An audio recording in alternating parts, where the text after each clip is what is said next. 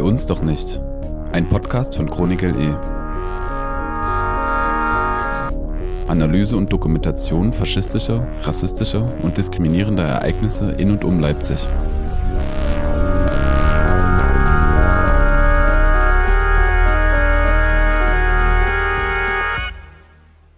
Ja, also die quasi richtige Neonazi-Szene, wie ich das gerne nenne, ähm, war und ist in Tschocher immer noch sehr ähm, gut verankert. Das lässt sich auch daran erkennen, dass wir regelmäßige Hakenkreuzschmierereien, SS-Runen, ähm, mal kleiner, mal größer, irgendwo vorfinden an Fensterscheiben, an Wänden, an äh, Straßenbahnhaltestellen. Ähm, aber ich glaube, das ist einfach so auch ein Gefühl, was man als Neonazi in Tschocher haben kann. Aber nichtsdestotrotz sollte man auch nicht verharmlosen, irgendwie, also die Qualität von auch wirklich Angriffen, jetzt auch im letzten halben Jahr, sage ich mal, ähm, wo wirklich schon organisierte Angriffe stattgefunden haben, quasi auf einzelne Leute, die eben als politische Gegner quasi wahrgenommen werden. Also seien das jetzt Leute, die beim Stickern oder so überfallen werden oder ähm, genau, also Leute, die irgendwie äh, Fanutensilien von Chemie Leipzig oder vom Roten Stern oder so anhaben. Also es gab auch Vorfälle, dass eben äh, in einem Späti sich Leute mit sich heil begrüßt haben, ja. Also, und das ist ja schon eine, eine ganz andere Qualität auf jeden Fall, ähm, die ja auch ähm, genau total willkürlich dann auch ist. Also neben diesen gezielten, konkreten ähm, Angriffen gibt es eben auch diese in Anführungszeichen willkürlichen Alltagsrassismus oder Alltagsneonazismus, könnte man es fast schon sagen, ähm, der natürlich auch irgendwie ähm, zum Beispiel POC-Leute trifft oder so, die dann auch auf der Straße beleidigt werden, ne? wenn man da mal zufällig an der falschen Person vorbeigeht oder so. Und damit mal wieder Hallo zu einer neuen Folge bei uns doch nicht. Ihr habt es gerade schon heraushören können, diesmal geht es um die Leipziger Stadtteile Klein- und Groß-Tschocher und um rechte Raumnahme und neonazistische Aktivitäten dort vor Ort, heute und auch in der Vergangenheit. Aber bevor wir uns dem zuwenden, werfen wir einen nicht ganz so weiten Blick zurück auf Ereignisse in der Chronik im April. Aktuelles. Neueste Meldungen und Ereignisse aus Leipzig sowie den Landkreisen Leipzig und Nordsachsen.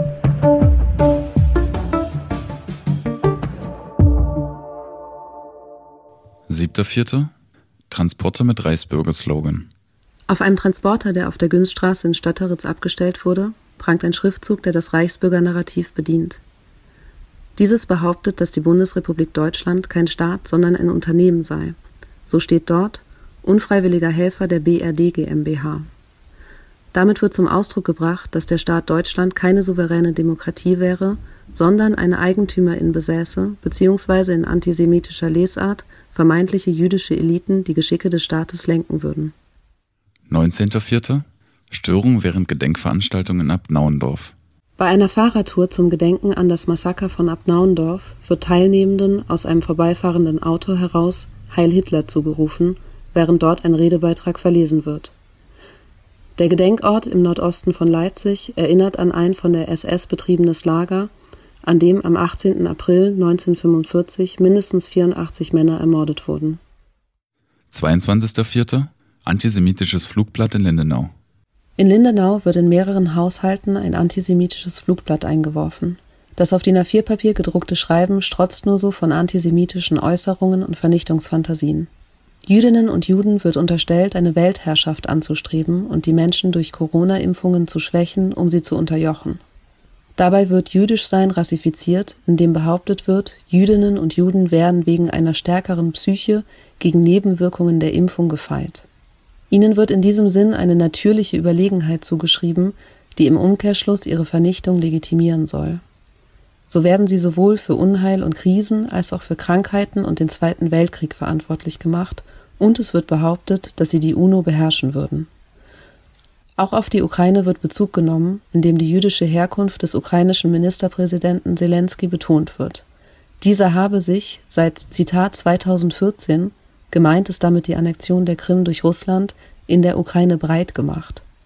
Begleitet wird das Schreiben von wiederholten und expliziten Aufrufen zum weltweiten Genozid an Jüdinnen und Juden, ausgehend von Deutschland. 23.04. Hitlergruß gegen Kurdistan-Demo. Während einer Demonstration anlässlich des Protests gegen die türkische Bombardierung auf kurdisches Autonomiegebiet in Nordirak zeigt eine Person den Demonstrierenden den Hitlergruß.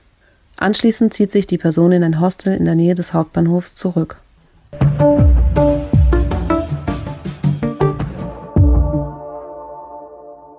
Und damit kommen wir nun zum inhaltlichen Schwerpunkt dieser Folge, Tschocher. Genauer gesagt Klein- und Großtschocher, zwei Stadtteile in Leipzig, die für ihre neonazistischen Umtriebe bekannt sind und die auch länger unterrepräsentiert waren hinsichtlich linkem Aktivismus oder Stadtteilarbeit. Ja, allerdings verändern sich diese Viertel nun auch seit einigen Jahren. Ähm, zum einen ist die Neonazi-Szene selbst einem strukturellen Wandel unterworfen und es gibt auch neue rechte Strömungen durch beispielsweise Corona-LeugnerInnen. Und zum anderen, und man muss sagen, coolerweise, gibt es seit nun mehreren Jahren viel größeres linkes und auch zivilgesellschaftliches Engagement aus dem Viertel heraus und viel emanzipatorische Stadtteilarbeit. Und all diesen Themen wollen wir uns heute in dieser nächsten Stunde genauer widmen. Ja, und dafür sind wir mit unterschiedlichen Menschen ins Gespräch gekommen. Wir haben unter anderem mit Alex Fischer gesprochen. Er lebt in Klein-Tschocher und beobachtet und verfolgt das rechte Treiben in Tschocher schon seit mehreren Jahren.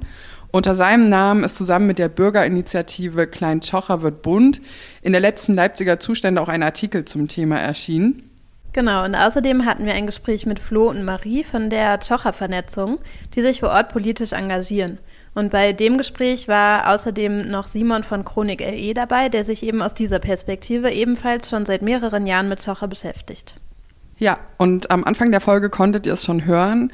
Es gibt momentan eine Zunahme an aggressiven und organisierten neonazistischen Angriffen auf politische GegnerInnen in Tschocher. Und ich würde sagen, wir hören da einfach nochmal weiter rein, was die drei uns erzählt haben, wie die momentane Lage in Tschocher eigentlich ist und welche Kontinuitäten sich darin zeigen. Ich würde sagen, in Tschocher ist, ähm, ist jetzt sozusagen keine neue Entwicklung, die ich da sehe, sondern eine, die schon auch seit Jahren teilweise ähm, passiert, nämlich dass quasi neonazistische und rassistische, ähm, teilweise auch so antisemitische ähm, Sprühereien oder andere Drohungen quasi im öffentlichen Raum ähm, sehr sichtbar sind. Ähm, genau, natürlich, ähm, also natürlich schwankt das immer mal. Ist jetzt nicht, dass man die ganze Zeit mit der Nase drauf gestoßen wird unbedingt.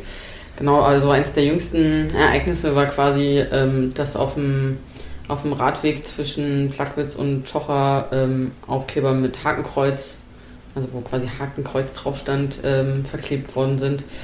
Ähm, genau, und ich würde sagen, es sind immer solche kleinen, ähm, solche kleinen Momente, wo sich halt da Nazis versuchen, so eine Hegemonie zu schaffen oder das schon auch länger, also eigentlich auch schon seit Jahren quasi kon kontinuierlich da ähm, das versuchen.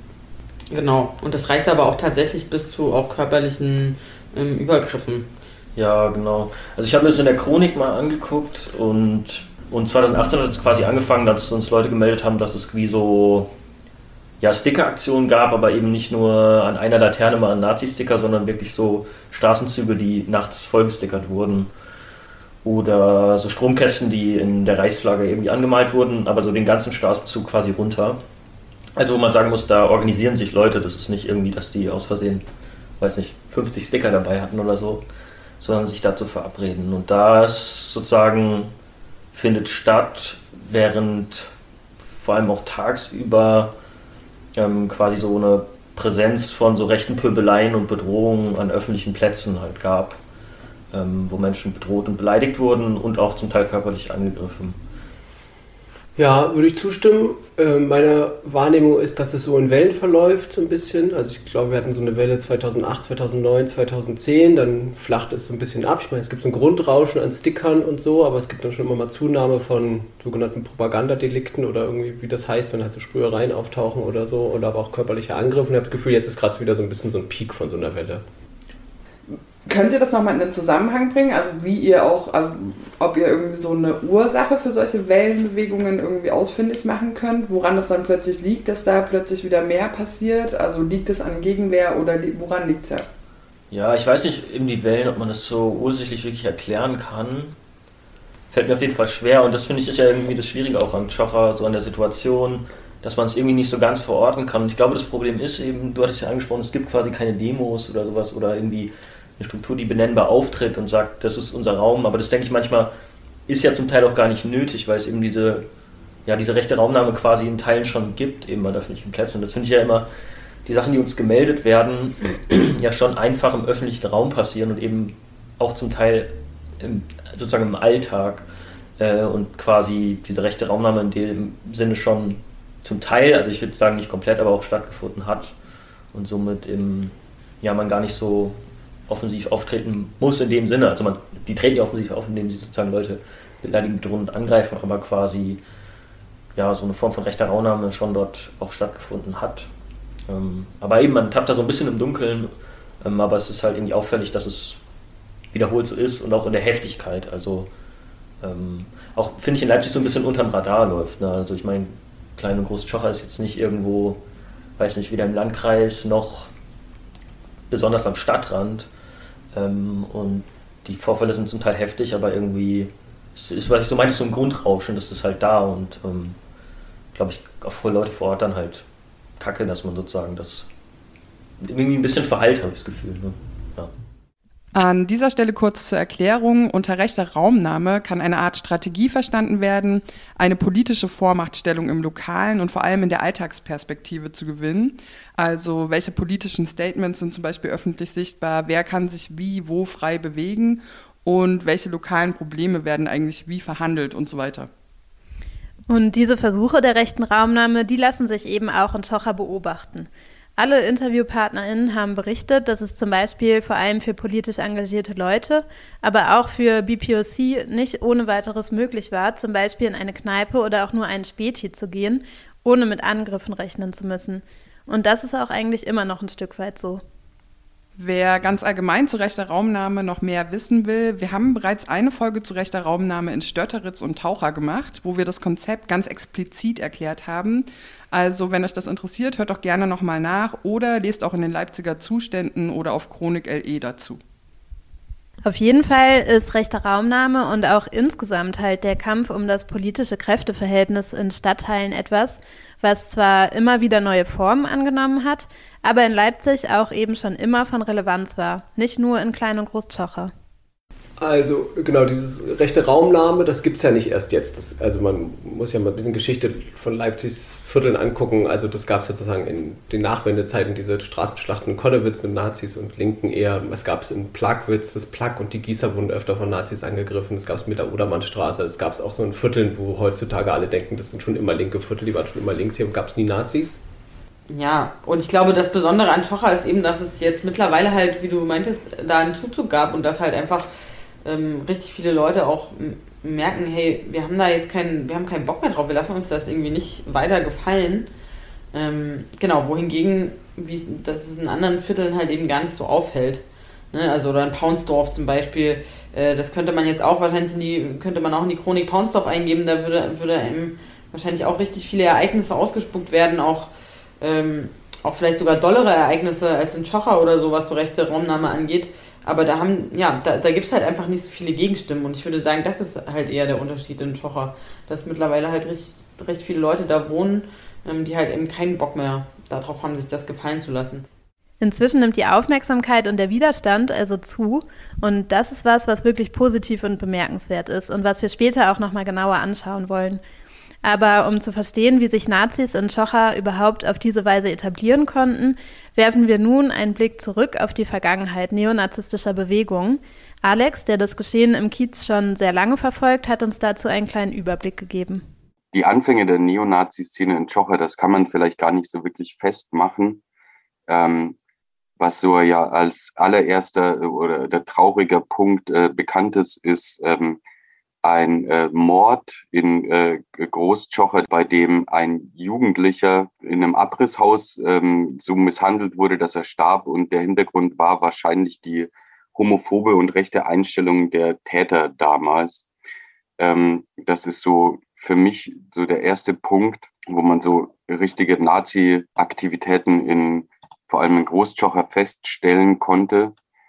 Alex referiert hier auf den Mord an Gerhard Helmut B., ein 19-Jähriger, der im Dezember 1995 von drei Jugendlichen misshandelt und getötet wurde. Die Tat gilt allerdings bis heute nur als Verdachtsfall eines rechten Mordes, obwohl die homofeindliche und rechte Gesinnung der Täter als Tatmotiv immer im Vordergrund stand. Hintergrundinfos zu diesem Fall findet ihr auch im Chronik LE-Dossier zu Todesopfern rechter Gewalt.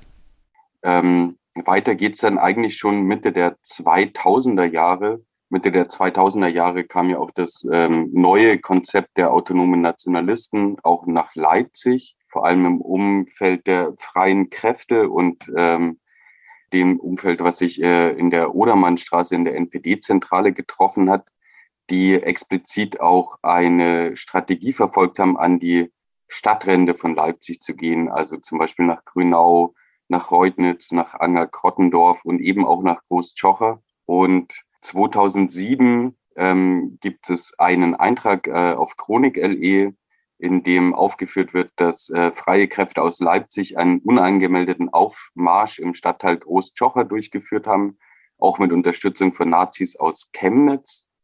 Diese spontanen Demonstrationen werden dann noch ein paar Jahre weiter immer mal wieder durchgeführt in äh, Großtschocher.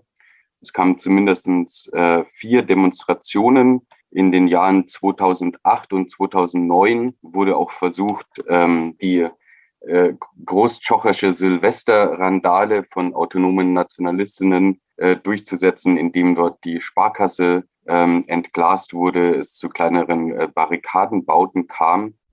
Die Mitte der 2000er Jahre sind also geprägt von sehr organisiert auftretenden Neonazi-Gruppen, die immer wieder Demos in Schocher organisieren. Und über diese Demos hinaus gab es aber auch viel sozusagen so neonazistische Alltagsstruktur vor Ort, also Spätis, Kneipen und Läden, die rechts besetzt waren, aber auch Musik spielte da immer wieder eine Rolle. Also es gab zum Beispiel in Großtschocher 2010 ein Konzert von Kategorie C und auch Proberäume wurden jahrelang an Neonazi-Bands wie Volksnah und Thematik 25 vermietet. Und damals hat sich dann eine Neonazi-Gruppe nochmal besonders hervorgetan, La Chocheria. Gegipfelt ist eigentlich diese rechte Stadtteilarbeit, wie man sie schon fast nennen kann, in Großtschocher, in dem Versuch, äh, um 2009, 2010 ein nationales Jugendzentrum aufzubauen. Also es sollte ein nationales Hausprojekt entstehen. Ähm, das war aus einer größeren Gruppe heraus, die sich La Chocheria nannte. Und diese Gruppe um La Chocheria konnte so nach Eigenaussage und auch nach Aussage von Polizei oder Beobachterinnen und Augenzeugen ungefähr 50 Leute um sich herum ähm, gruppieren, die auch bereit waren, dann äh, zu spontanen Aktionen damals 2008, 2009, 2010 ähm, sich in Großtschocher zu versammeln und zum Beispiel kurze Spontandemos über die Dieskaustraße zu machen mit ähm, äh, Sprechchören wie frei, sozial, national etc. pp.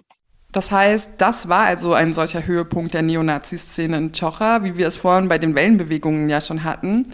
Naja, und die Nazis, die damals nach Chocha gezogen sind, die sind dort eben auch geblieben. Was danach zu beobachten ist, ist vor allem, dass die ähm, Neonazi-Szene sich wirklich verfestigt hat, auch sehr gut sichtbar war in, äh, im Stadtbild. Es gibt Erzählungen, dass zum Beispiel am Eingang von Kleintschocher, wenn man vom Adler aus Richtung Großtschocher fährt, gab es äh, oder gibt es immer noch einen Spätshop, der ein Treffpunkt war, wo sich Neonazis mittags schon ähm, draußen mit Bier getroffen haben und sich gegenseitig begrüßt haben mit ähm, Hitlergrüßen und so weiter. Das Ganze also sehr, sehr offen äh, betrieben haben. Auch das ging in, der letzten, in den letzten Jahren zurück. Die ähm, offensichtliche Präsenz von Neonazis äh, hat definitiv abgenommen in Kleintschocher. Dafür äh, kommt es aber aus der Szene heraus immer wieder zu Übergriffen, teilweise auch gut, ähm, gut vorbereiteten Übergriffen oder Übergriffe, wo man sagen kann, es liegt schon so eine gewisse Professionalität da, wenn Leute zum Beispiel beim Aufkleber abmachen mit Quarzhandschuhen und Mundschutz angegriffen werden. Das ist vielleicht auch dem Rückzug geschuldet, dass sich quasi die Szene, da sie öffentlich nicht mehr so leicht auftreten kann, ohne ähm, Gegenwert zu bekommen oder ohne dass das äh, ein bisschen die Welle macht, dass äh, jetzt versucht wird, so im Geheimen quasi sich besser zusammenzuschließen und professioneller zuzuschlagen. Von dieser Entwicklung hin zu mehr clandestiner Organisierung berichteten auch Flo, Marie und Simon.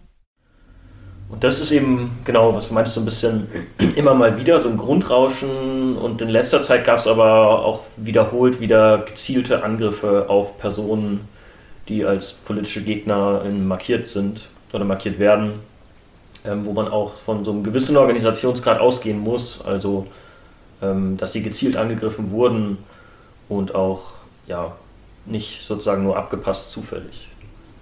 Und da ist aber schon vielleicht der Unterschied ein bisschen zu früher, also so, genau, Anfang der Nuller, also um 2010 rum, dass quasi damals Nazis, glaube ich, schon eher als Kameradschaften oder so aufgetreten sind, auch nach außen, also als geschlossene Gruppe auch nach außen agiert haben.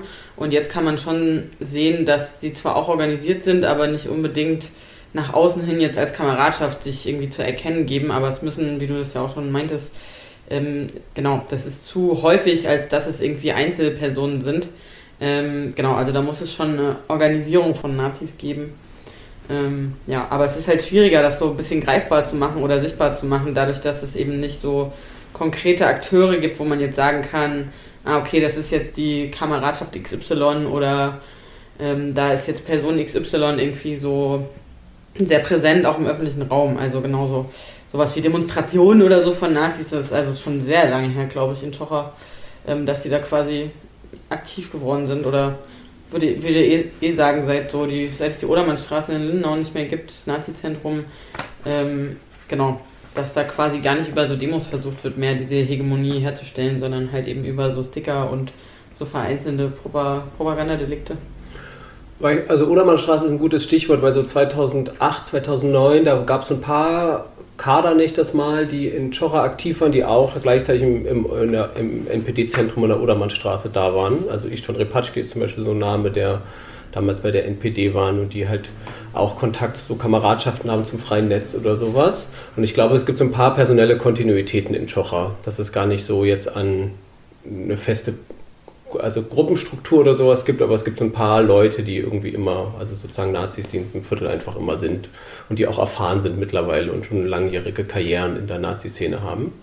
Da gibt es so eine personelle Kontinuität was sich hier zeigt, auch wenn sich die Organisationsweisen verändern, die Leute sind noch da und auch die Strukturen bestehen noch und auch familienintern werden die rechten Einstellungen weitergegeben. Das ist ein Problem, von dem auch Alex berichtet hat, der uns auch erzählt hat, dass gerade öffentliche Akteure in Tschocher mit neonazistischen Einstellungen, insbesondere unter Jugendlichen, konfrontiert sind, wobei es aber so weit verbreitet und eben so manifest ist, dass sich dem schwierig etwas entgegensetzen lässt. Nazis und rechte Einstellungen sind also zwar weiterhin präsent, allerdings musste sich die Szene offenbar intern verändern. Rechte Raumnahme funktioniert heute anders als noch vor einigen Jahren. Weniger in öffentlich sichtbaren Organisationen oder Gruppen und auch weniger in manifesten Orten, die klare Inhalte transportieren, sondern tendenziell diffuser. Also es gibt ja diese alten Gamma-Newsletter, sozusagen so sozusagen Antifa-Recherche äh, Blatt und da sind schon so Akteure in Schocher aufgeführt 2009, glaube ich. Und ähm, einige von denen, die sind jetzt wieder oder immer noch, tauchen wieder auf in so einem Bezug zu Tschocher auf alle Fälle. Also Istvan Repatschke habe ich schon genannt. Ähm, das ist ja spätestens bekannt, dass er in Tschocher wohnt, weil bei ihm sozusagen die Wohnung ja mal verwüstet wurde, aber auch andere Akteure. Und mir ist jetzt nicht bekannt, dass sozusagen die jetzt so eine Organisierung in einem institutionellen Rahmen haben, sich als feste Gruppe mit irgendeiner Webpräsenz oder Treffen gar oder parteiförmig oder sowas treffen. Ich glaube, die Zusammenhänge sind tatsächlich eher so ein bisschen Lifestyle, Sport wahrscheinlich. Also die haben ja schon 2008 irgendwie auch Kampfsport zusammen gemacht, 2009. Ich vermute mal, dass das ein Bezug ist. Fußball wird ein Bezug sein. So in dem Rahmen eher. Ja, also das ähm, ist ein gutes Stichwort. Das kann man halt auch immer gut beobachten quasi. Es ist nämlich auch, also Klein- und Großtocher sind schon auch Gebiete, wo viel, ähm, wo auch so eine Hegemonie von so Lok auf, also ähm, Blockaufklebern irgendwie ist. Würde ich schon so sagen. Und ähm, ich habe das auf jeden Fall schon auch öfter beobachtet, dass quasi da, wo neue Lokaufkleber sind, auch öfter neue Nazi-Aufkleber sind. Ähm, das kann ich jetzt natürlich nicht mit irgendwelchen konkreten Personen in Verbindung bringen, aber es ist auf jeden Fall schon eine Auffälligkeit so.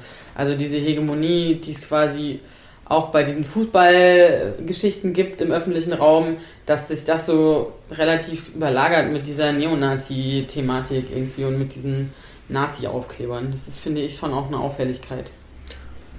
Voll, also auch die Ereignisse, die wir gemeldet bekommen, auch von so Bedrohungen und Angriffen, haben oft einen Fußballkontext. Und dass die Täter auch ähm, Männer sind. Also wir haben keine Info jemals gehabt in den letzten Jahren, dass ähm, Täterinnen Frauen waren. Also sind Männer, kampfsportaffin, Fußball. Das ist ungefähr, was sich da so rauslesen lässt. Diese Veränderungen und den starken Impact auch von Fußball, das sieht auch Alex so. Er hat Schocher diesbezüglich auch als rechte Erlebniswelt bezeichnet. Einerseits gibt es einen starken Bezug zum FC Lok und seinen extrem rechten Fangruppen. Auf der anderen Seite aber auch der Amateurfußball vor Ort. 2017 zum Beispiel ähm, gab es bei einem Volkssportturnier Auseinandersetzungen zwischen den Fans des Roten Stern Leipzig und des LSV, ähm, der damals mit seiner Freizeitmannschaft LSV Stahlfeuer antrat. Im Kader dieses Freizeitteams spielten auch unter anderem Markus W. und andere Akteure, die am Überfall auf Konnewitz beteiligt waren, wie zum Beispiel Paul H. und unter anderem auch Christoph M., der damals auch Teil der Stadtteilgruppe La Chocheria war. Inwieweit die Gruppe jetzt noch mit der Freizeitmannschaft assoziiert ist, lässt sich bisher allerdings nicht sagen. Fußball, Kampfsport, weniger öffentliche Organisierung, dafür mehr Lifestyle. Aber immer noch Angriffe auf den politischen Gegner. Die Frage, die sich hier stellt, ist dieser Rückzug der Neonazis aus der Öffentlichkeit eine bewusste Strategie oder einfach dem Umstand geschuldet, dass sie mit ihren Inhalten keine Leute mehr ziehen, sondern stattdessen eher auf Widerstand stoßen? Ja, also ich denke definitiv äh, eher letzteres. Ich würde denen das nicht. Ich, ich traue es ihnen nicht zu, dass es eine, wirklich eine Strategie ist oder so, sondern ich glaube, das ist so ein bisschen den Verhältnissen auch geschuldet, genau.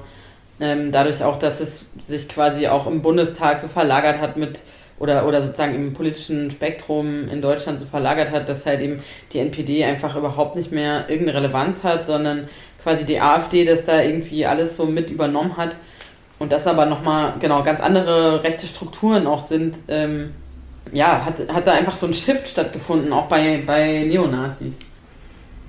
Würde also es ist natürlich auch für Nazis eine Not. Ich meine, sozusagen, hier kriegt irgendwie wenig Leute kriegen hier einen Treffpunkt im Viertel, weil einfach alles weggekauft und zugebaut wird. Das ist natürlich, haben Nazis das gleiche Problem, dass sie keine Räume haben, in denen sie sich treffen können, weil die entweder total viel Geld kosten oder weil es sie einfach nicht gibt oder so. Ich würde auch eher denken, dass es daran liegt.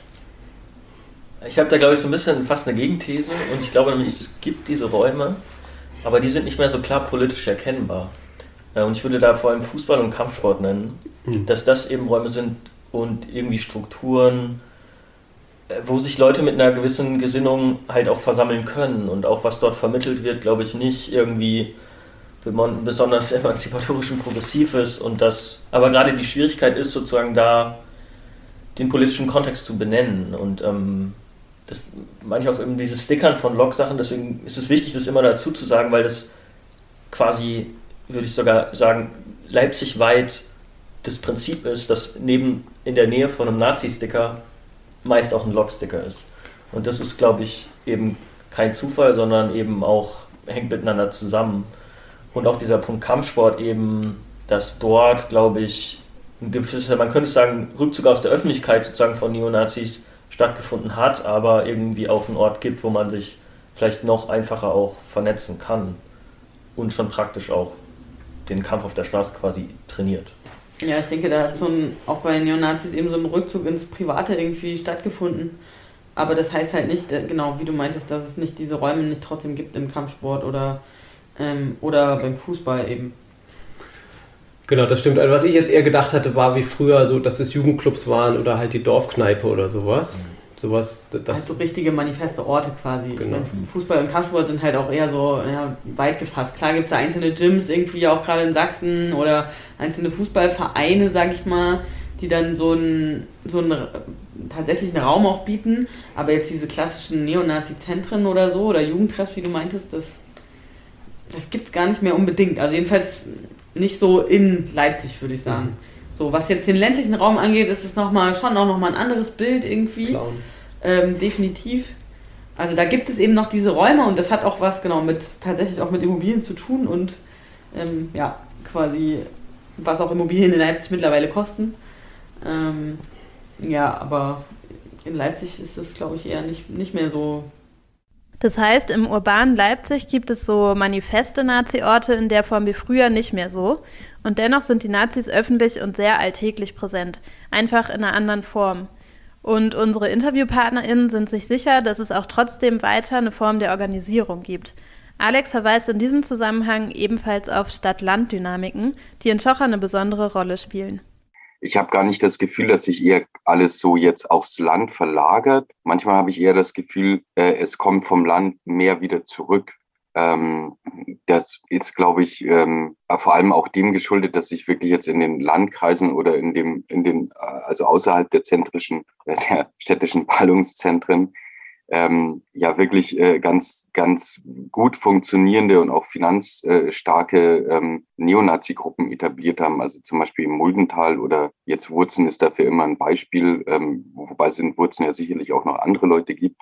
Ähm, aber Tschocher ist ja auch ein bisschen so ein Zwischendrin, zwischen Stadt und zwischen Land. Also äh, Klein Tschocher kann man noch so ein bisschen als was Urbanes sehen, aber im Endeffekt, wenn man fünf Minuten mit dem Auto fährt, sitzt man ja wirklich schon im Wald. Äh, auch die anschließenden Dörfer, dann ähm, so das ganze äh, Knautheim, Knaut, Kleberg, Hartmannsdorf, ist ja wirklich sehr ländlich und auch äh, von, einer, von einer sehr ähm, äh, ruhigen Reihenhauskultur geprägt. Ähm, ich glaube, Tschocher ist einfach wirklich so ein, so ein Zwischendrin zwischen ähm, ja, eigentlich ein klassischer Stadtrand. Äh, zum Beispiel Großtschocher hat jetzt auch nicht unbedingt die beste Zukunftsprognose, ähm, was irgendwie so Besiedelungen betrifft. Äh, genau.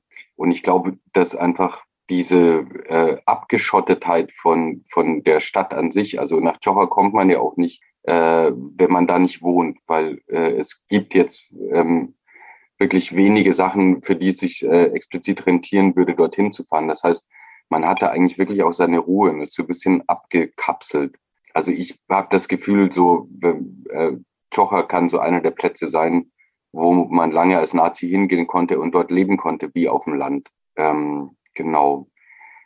Richtig belastbare Beweise dafür oder Belege dafür, dass es so einen ganz ähm, klaren Austausch gibt und klare Zusammenhänge, hätten, haben wir jetzt nicht. Aber so riesengroß ist die Neonazi-Szene ja auch nicht, also zumindest von den Menschen, die sehr aktiv sind. Äh, und die finden meiner Meinung nach zwangsläufig alle immer mal wieder zusammen und äh, müssen miteinander irgendwie äh, Sachen machen oder sind aufeinander angewiesen.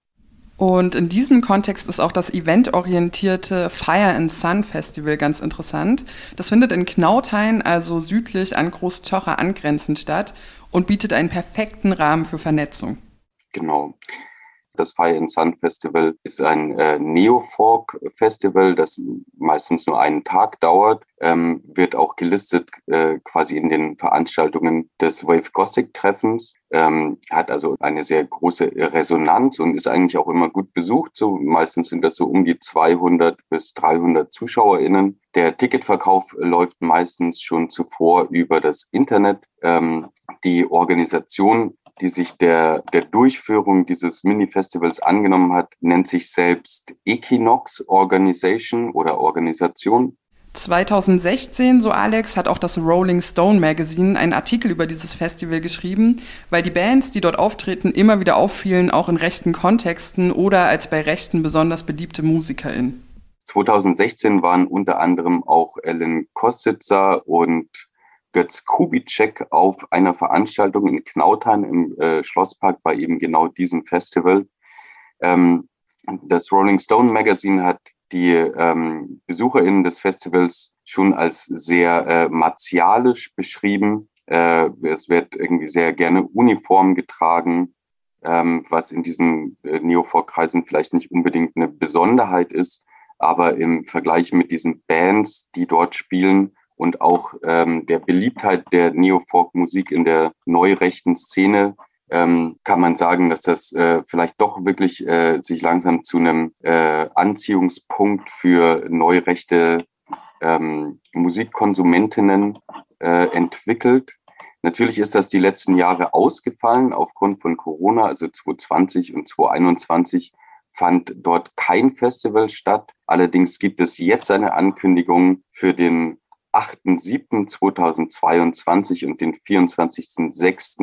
24.06.2023 auf der Facebook-Seite des Fire and Sun Festivals und man kann damit rechnen, dass dort vielleicht wieder so ein Festival stattfindet. Und abgesehen von dem Vernetzungspotenzial der ZuschauerInnen bei einem solchen Event zeigen sich auch andere Verbindungen. Der Schlosspark Knauthain gehört zum Firmengelände der FIO Systems äh, GmbH. Und der Besitzer dieser GmbH fiel 2019 auf, weil er in äh, der mittelsächsischen Stadt Rheinsberg als Strohmann für die Identitären ein Schloss kaufen wollte. Die Person ist auch nicht wirklich unbekannt im Leipziger Politikleben, war in der Piratenpartei und angeblich sogar in der FDP Leipzig aktiv. Ähm, ist allerdings auch sehr darauf erpicht, dass sein Name nicht in der Öffentlichkeit genannt wird. Als die Zeit über den Versuch dieses Schlosskaufes berichten wollte, gab es äh, von dem Herrn, äh, der diesen Schlosskauf tätigen wollte, sofort eine Unterlassungsklage und zwar von der Anwaltskanzlei Höcker.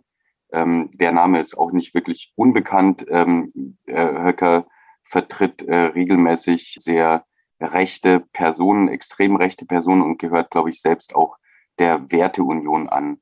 Äh, man kann also sagen, dass sich da in Knauthain unten vielleicht doch wirklich ein auch finanziell schlagkräftiges und äh, mit guten Vernetzungen ausgestattetes Kollektiv oder eine Personengruppe befindet, die dort auch regelmäßig quasi Freizeitveranstaltungen für die extreme Rechte und die neue Rechte organisiert. Und wie Alex meinte, das wirkt dann auch wieder auf Tschocher zurück. Wenn wir das kurz nochmal zusammenfassen, Alex These geht ja in die Richtung, dass es eine Stadt-Land-Vernetzung gibt und Tschocher dafür einen guten Ort bietet.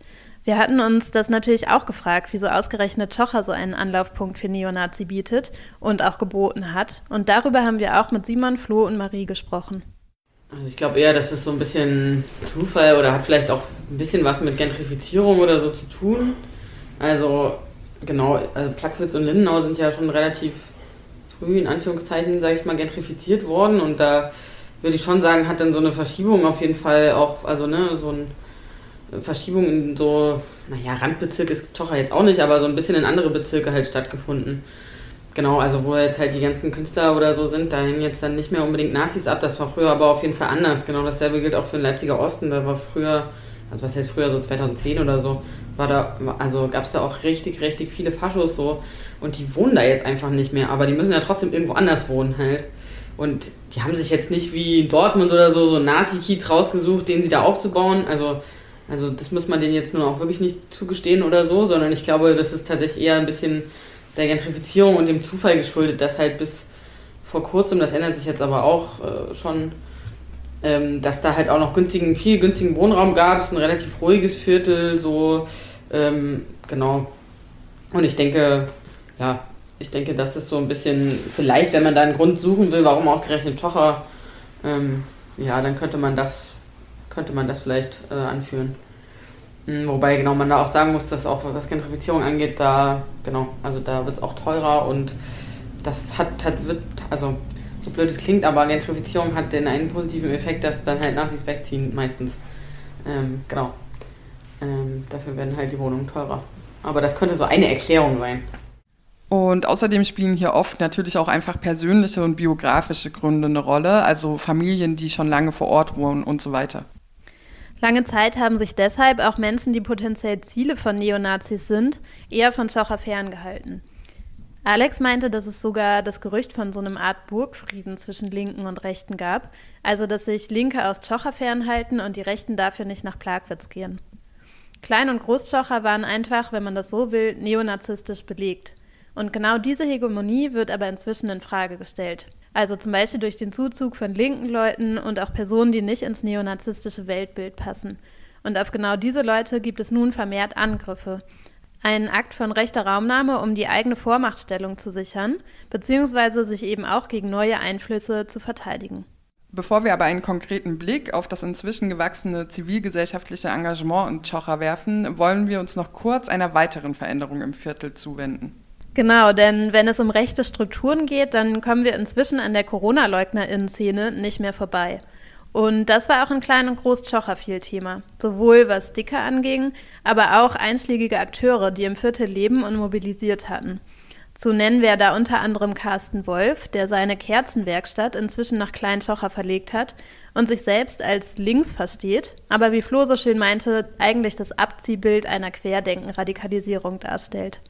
Ja, er hatte damals auch die ersten Tanzdemos und die Bürgerbewegung Leipzig mit ins Leben gerufen. Ähm, aber auch die Freien Sachsen beziehungsweise der extrem rechte Streamer Michael Wittwer, der in der Corona-Leugner-Szene sehr bekannt ist, wollten in Großtschocher einen sogenannten Spaziergang durchführen. Und ausschlaggebend dafür war laut Alex die Schließung des Friseursalons Vision, der zu einer größeren Kette gehört in Leipzig. Genau, der Salon wurde nämlich geschlossen, weil die Infektionsschutzmaßnahmen nicht eingehalten wurden. Die Betreiberin ist Saskia Jagemann, die schon länger einen verschwörungsideologischen YouTube-Kanal zusammen mit einer Person aus Torgau unterhält. Die angedachte Demonstration war damals eigentlich kein Erfolg. Es kamen nur rund 40 Personen. Und man kann auch sagen, dass die junge oder jugendliche Neonazi-Szene in Großschocher nicht auf diesen Zug mit aufgesprungen ist. Das heißt, eine stabile Vernetzung zwischen Neonazis und Corona-LeugnerInnen hat in Schocher nicht stattgefunden. Weshalb das so ist, darüber konnte Alex nur Mutmaßungen anstellen. Möglicherweise ist es tatsächlich auch dieser Lifestyle-Kontext von Fußball und so weiter, in dem Neonazismus inzwischen vermehrt stattfindet, der eben mit diesem äh, vorgeblich bürgerlichen Anstrich der Corona-LeugnerInnen einfach nicht so gut zusammenpasst. Gut, also wir haben inzwischen ja ein relativ umfassendes Bild von den rechten und neonazistischen Strukturen in Schocher gewonnen. Und ich würde sagen, jetzt schauen wir uns mal die Gegenseite an. Wir haben es ja gehört, es tut sich sehr viel. Nicht nur, dass andere Leute in den Kiez ziehen, es gibt auch einfach mehr zivilgesellschaftliches und linkes Engagement. Und die haben es natürlich auch nicht immer leicht. Ich will mal ein, vielleicht nochmal, um sozusagen die, die, Frage nachzugehen, warum das eigentlich in Schocher so passieren kann. Vielleicht mal so ein Schwank. Es gab mal so 2008, glaube ich, 2009 den Versuch, so eine Bürgerinitiative zu gründen, äh, die sich so gegen rechts ähm, stellt. Das war so eine Zeit, wo in, in Gesamt Leipzig so Bürgerinitiativen auf den Weg gebracht wurden. Eine gab es auch in Plagwitz wegen des Odermain-Zentrums, eine andere im Osten, weil da war es auch so Angriffe auf ein Haus, wo als links gelesene Menschen gelebt haben. Es wurde von Nazis angegriffen. Ähm, und das gab es in Schocher dann auch. Und dann das Problem ist ja mal, man braucht Räume, wo man sich trifft. Und dann wurde die Schule sozusagen angefragt. Der Direktor der Schule meinte, nee, bei ihnen gäbe es keine Nazis an der Schule, die kämen alle von außerhalb. Und ähm, als dann so Teamer vom NDC da mal in, sozusagen so einen Workshop gemacht haben, so Demokratie oder sowas, da saßen auf alle Fälle in der Klasse mindestens vier Leute mit ganz klar erkennbar neonazistischen Pullovern.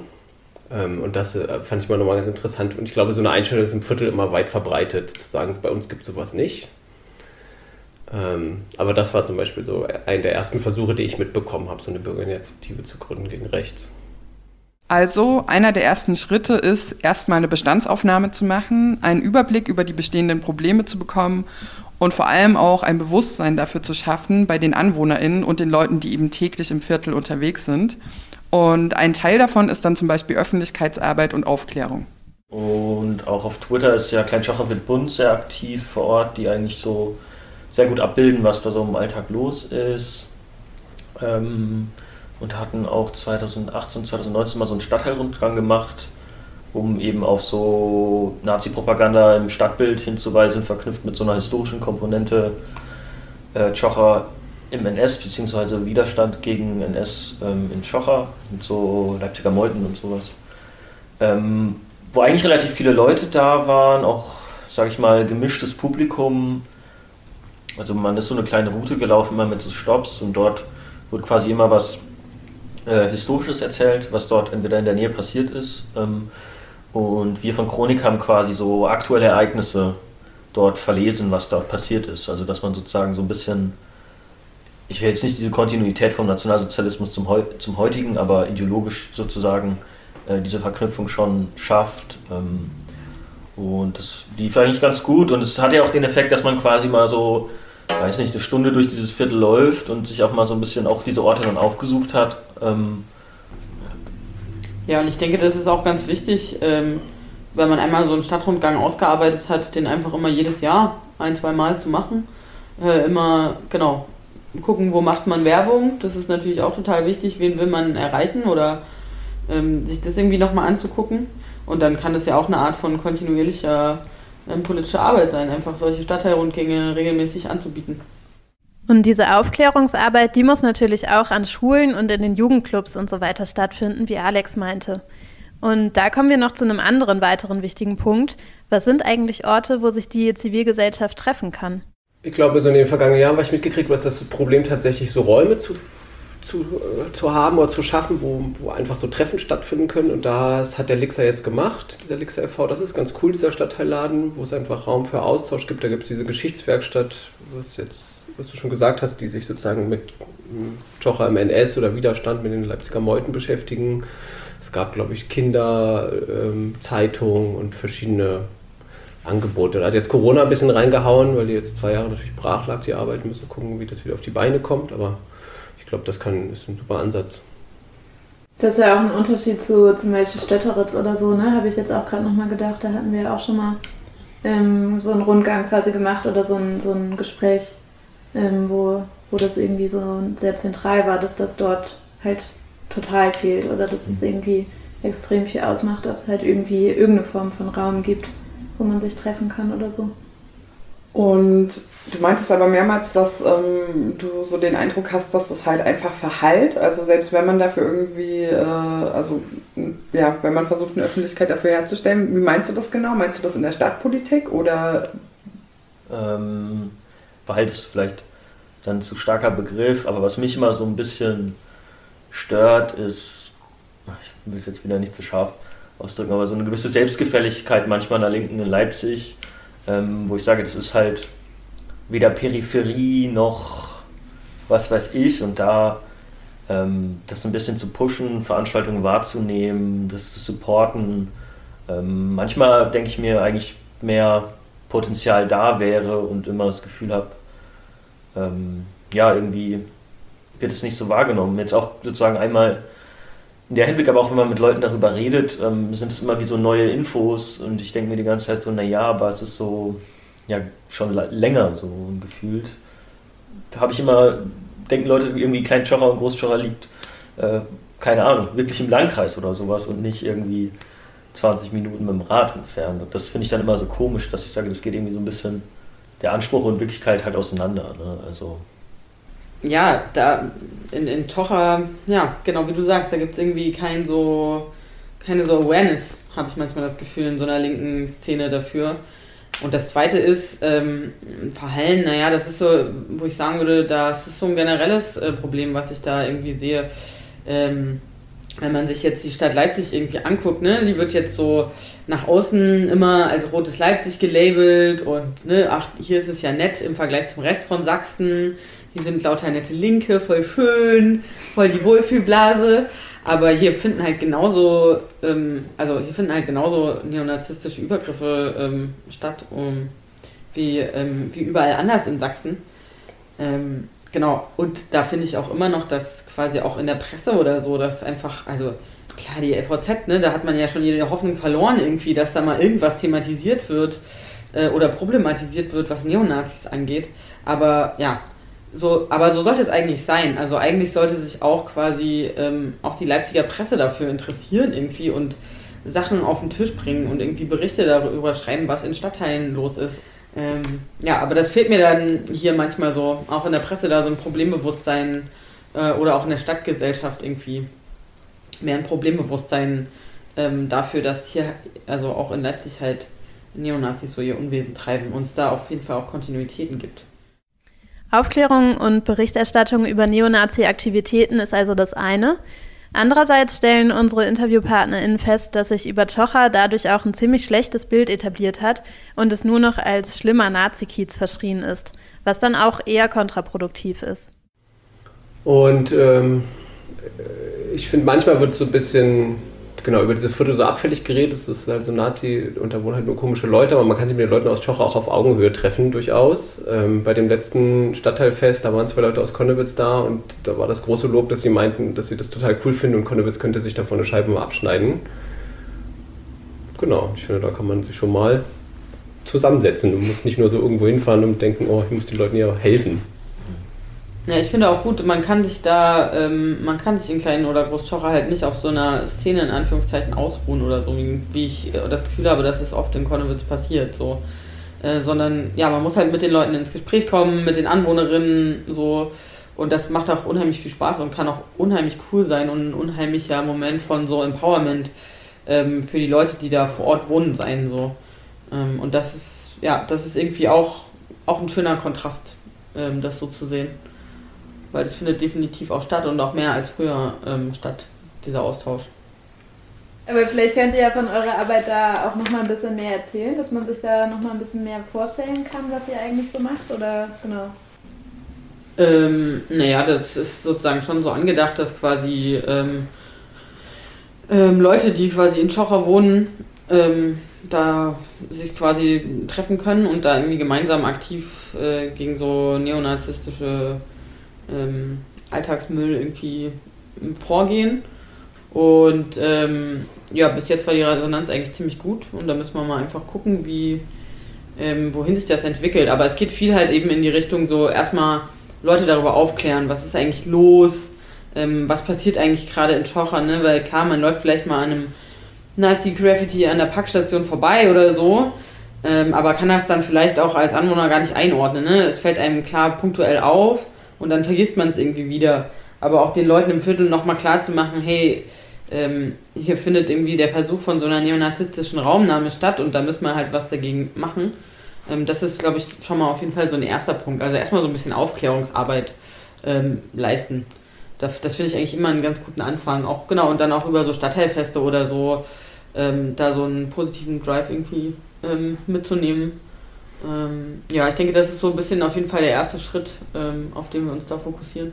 Ich würde sogar noch einen Punkt vorher ansetzen und erstmal sozusagen Leute zusammen an einen Tisch bekommen, die keinen Bock auf so Nazi-Sachen im Kiez haben, weil ich glaube, es ist viel Vereinzelung, dass Leute denken, oh, auch junge Leute, die jetzt nicht so genau wissen, an wen sie sich wenden sollen und dann vielleicht irgendwann mit der Schule fertig sind oder ein bisschen und dann denken, oh, ich ziehe jetzt in den Stadtteil, der irgendwie links ist und ziehe hier raus und die dann überrascht feststellen, okay, auch in diesem Stadtteil gibt es Leute, die sich treffen, um irgend, irgendwas zu machen, was auch immer das erstmal ist, aber so, dass man nicht mehr das Gefühl hat, man ist so alleine unterwegs und stört sich so alleine an diesen ganzen Aufklebern und Übergriffen und so.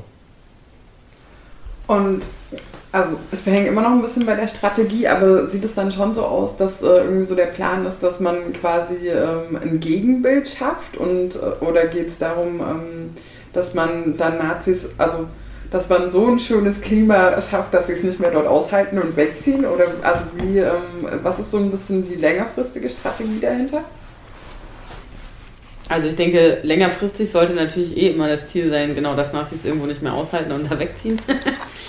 ähm, oder halt einfach die Klappe halten so ähm, und ihren Müll quasi für sich behalten. Ähm, das sollte immer die längerfristige Strategie sein. Und das natürlich auch, gilt natürlich auch irgendwie für kleine und Großschocher. Ähm, genau. Und wie man das Ziel quasi erreicht, das hängt, ja, das ist halt eben äh, schwierig so. Das kann ich jetzt nicht ad hoc irgendwie, da gibt es jetzt nicht das eine Patentrezept. So kriege ich die Nazis aus meinem Kiez raus. Es wäre total schön, wenn das so wäre, aber es ist halt wirklich immer von Stadtteil zu Stadtteil auch unterschiedlich. Ne? Also die, die Gemengelage, die, die Akteure von, von rechts quasi, aber auch die, wie die Zivilgesellschaft jetzt nach Corona auch wieder in die Gänge kommt. Ne? Also du hast ja schon angesprochen, das ist überhaupt nicht so zu unterschätzen, was auch Corona mit Vereinzelungen quasi ähm, ja, mit so einer Zivilgesellschaft auch, auch gemacht hat und mit auch so Gegenprotest, sage ich jetzt mal. Und ähm, genau, da gilt es einfach so Orte zu schaffen oder Gelegenheiten zu schaffen, wo Leute einfach auch wieder zusammenkommen ähm, und da gemeinsam halt Strategien entwickeln. Deswegen kann ich euch da jetzt gar nicht so sagen, ja, und so machen wir es und so wird es funktionieren. Ähm, sondern das hängt eben von ganz vielen Leuten ab, die sich da irgendwie beteiligen und wo ich mir ziemlich ähm, sicher bin, dass die, ja, dass es wirklich auch, bin mir sehr sicher, dass es genug Leute gibt, die keine Lust auf Nazi-Schmierereien in ihrem Kiez haben und ähm, rechte Bedrohungen. Vielleicht, aber genau, ich glaube auch, dass es auf verschiedenen Ebenen läuft. Du kannst sozusagen bestimmte Sachen versuchen öffentlich zu machen, im Kontakt mit den vor Leuten vor Ort sein, mit den Anwohnerinnen, gucken, was gibt es noch für Akteure. Es gibt einen Jugendclub, es gibt eine Schule da, also was gibt es so für offizielle Einrichtungen, an die man sich wenden kann oder bei denen man gucken kann, ob die so ein Problembewusstsein haben oder so. Und da, was da auch wichtig ist nochmal, wir haben ja schon davon erzählt oder darüber geredet, dass es eben ähm, Über, Übergriffe von, von rechts gab und da auch irgendwie zu gucken, wer sind denn da die Betroffenen, mit denen ins Gespräch zu kommen, irgendwie die zu unterstützen, wenn sie, wenn sie Sachen veröffentlichen wollen. Ne, das müssen die Leute ja für sich selber entscheiden, ob sie das möchten, äh, aber sie quasi darin zu bestärken, irgendwie das zu tun ähm, und damit auch irgendwie an die Öffentlichkeit zu gehen. Ähm, genau. Ich denke, das ist auf jeden Fall auch ein, auch ein wichtiger Punkt, da die Leute da nicht so allein, mh, hm, allein zu lassen, auch mit so rassistischen Übergriffen. Ähm, genau. Ich habe das auch vor allem deshalb so explizit gefragt, weil ich finde, dass äh, das nach einem totalen Positivbeispiel klingt, was ihr erzählt. Also, dass äh, das total gut funktioniert, ähm, sich irgendwie, also was ihr da aufgebaut habt. Aber wäre auch die Frage, ist das euer Blick darauf, dass das irgendwie funktioniert und dass ihr da irgendwie so drauf guckt, wie das wird auch in den nächsten Jahren besser werden oder ist es eher pessimistisch? Ich würde sagen, ich finde es immer schwierig, auch die Frage, die du gestellt hast, so, was will man erreichen, so, weil das ist immer so, utopisch ist vielleicht zu groß gefasst, aber ähm, wenn man es daran misst, wirkt es immer sehr klein, was man tut. Ne? Ähm, aber wenn man es andersrum denkt, so finde ich, wirkt es schon ganz anders. Ne? Dass man sagt, man hat sich irgendwie vernetzt, man hat Leuten, was du auch meintest, Leuten, die irgendwie Struggle haben oder Angriffe ausgesetzt sind, die wissen, dass es Leute stört zum Beispiel und wissen, dass sie, wen sie anlabern können oder ansprechen können, wenn sie irgendwie sich dazu austauschen wollen und wissen, dass die da irgendwie Gehör finden. Äh, von der Perspektive aus gedacht, finde ich es irgendwie viel erbaulicher, ähm, als wenn man sozusagen das große Ziel gleich sofort steckt, weil dann, ja, eben, es gibt halt nicht die eine Strategie und man muss immer gucken und immer wieder abgleichen, ist es gut für uns, ist es insgesamt gut und so sich halt rantasten. Aber ich finde, dafür ist irgendwie eine gute Grundlage gelegt und ähm, eben, ich würde schon sagen, dass es eine starke Veränderung gab in den letzten drei Jahren, äh, dass es eben diese Anlaufpunkt überhaupt gibt und das ist schon, finde ich, eigentlich ein riesiger Erfolg so. Ähm, und das muss man dann auch so labeln. Also auch so, glaube ich, auch sich selber dann noch sagen. Ne? Voll. Und ich meine, klar ist so, mh, mm, klar ist Kampagnenpolitik irgendwie auf so einen Stadtteil bezogen, ist jetzt nicht schlecht ist, ne? wenn man sich jetzt so die Fans-Off-Kampagne zum Beispiel anguckt, die ja auch dann irgendwann tatsächlich dazu geführt hat, dass irgendwie das Nazi-Zentrum in der Odermannstraße auch zugemacht hat. Ne? Ähm, das ist ja schon eine Art, ähm, ja, also die haben sich ja quasi damals ein sehr großes Ziel gesetzt, nämlich ähm, dass das Nazi-Zentrum zumacht so. Ähm, und es hat halt aber auch Jahre gedauert, bis es dann überhaupt an den Punkt gekommen ist. Ne? Also, und bei Stadtteilarbeit, ja, da, da kann man halt eben auch, ja, es sind halt sehr viele kleine Schritte, die dann irgendwie dazu beitragen, dass es ein äh, lebenswertes äh, Viertel irgendwie wird oder bleibt, in dem sich irgendwie alle möglichen Leute wohlfühlen und alle möglichen Leute willkommen sind. Ähm, genau, und ja, manchmal ist es kann es natürlich auch zu Frustration führen, wenn es immer nur so klein-klein ist. Aber man sollte sich eben schon vor Augen führen, dass es eben für die individuellen Leute schon, unter, schon einen Unterschied machen kann. So, sei es jetzt für Betroffene von, von Nazi-Gewalt ähm, oder, ähm, oder alle möglichen Leute, genau. Ähm, ja, dass einfach dieses Viertel ähm, Stück für Stück irgendwie ähm, ja, wieder so richtig doll lebenswert wird für, für für alle Menschen und nicht nur für, ein, ja, für irgendwie Neonazis. Es gibt ja diesen Straßenkehrer bei Momo, der gesagt hat, man darf nicht auf die ganze Straße gucken, wenn man sie kehrt, sondern muss jeden Besenstrich würdigen, den man getan hat. Und ich glaube, so ist das dann auch. Wenn du dann jeden fünften Besenschwung feierst und nicht immer die ganze Straße dir anguckst, dann bleibt man auch am Ball und hat auch Energie dafür. Ja. das ist schön. Vor allen Dingen, weil es ja auch einfach wirklich eine große Straße ist, um die es geht. Das ist gut. Ja, an der Stelle ein kleiner Hinweis. Ähm, auch wenn die Metapher hier natürlich perfekt passt, wie man sagen muss, ist uns klar, dass das Momo-Buch auf der anderen Seite auch selbst recht, ähm, naja, mindestens strukturell antisemitische Züge in sich trägt. Ähm, aber dazu machen wir bestimmt nochmal äh, eine eigene Folge. genau. Aber zurück zu Chocha. Wir nehmen also mit, dass es weiter eine Awareness geben muss, was dort alles für Nazi-Aktivitäten passieren. Und auf der anderen Seite gibt es dort seit Jahren auch zivilgesellschaftliches Engagement und auch Räume dafür. Auch das ist wichtig im Kopf zu behalten und sich, wie immer, einzumischen und zu engagieren. Ja, und ich würde sagen, mit diesen überaus erbaulichen Worten schließen wir diese Folge. Und üblicherweise teasern wir an dieser Stelle die nächste Folge. Allerdings müssen wir euch diesmal enttäuschen, da wir jetzt in eine dreimonatige Sommerpause gehen. Im September sind wir dann aber very fresh für euch zurück. Genau, und nur weil der Podcast jetzt eine Pause macht, heißt es aber nicht, dass unser Engagement ruht mhm. und euers hoffentlich auch nicht. Insofern haltet die Augen offen, bleibt solidarisch und engagiert und meldet Ereignisse an Chronik LE. Bye bye. Tschüssi.